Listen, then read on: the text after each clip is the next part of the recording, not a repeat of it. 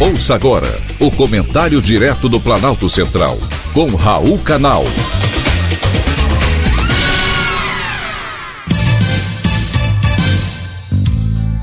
Queridos ouvintes e atentos escutantes, assunto de hoje: o Pampa ameaçado.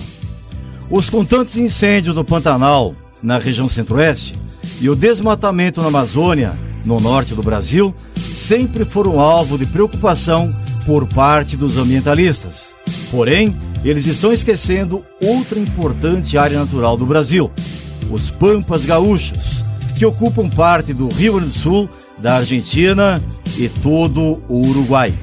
É tão pouca atenção recebida que o Pampa só foi reconhecido oficialmente pelo IBGE e pelo Ministério do Meio Ambiente no ano de 2004, quando entrou para o mapa de biomas brasileiros. Até então, o poder público considerava a região toda como campos sulinos.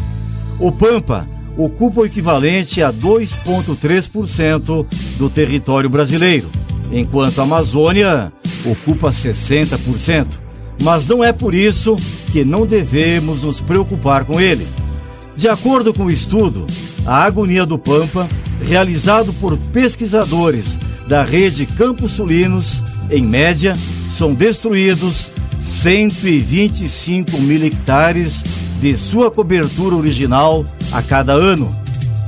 Com uma área total de 19,3 milhões de hectares, hoje os remanescentes de vegetação nativa campestre de toda a região ocupam apenas 33,6% de todo o território.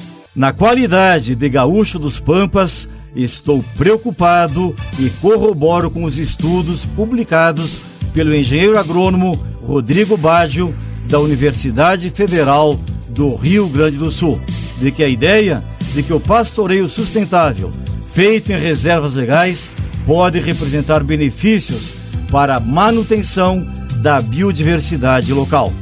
Estratégias de pastagem podem promover a conservação do pampa gaúcho e são urgentemente necessárias a fim de conservar esse tão importante bioma do Brasil.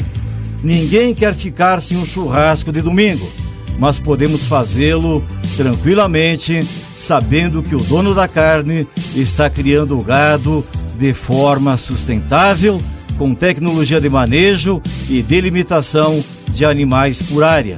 Assim, ele garante o nosso rodízio aqui no Planalto Central. Foi um privilégio ter conversado com você.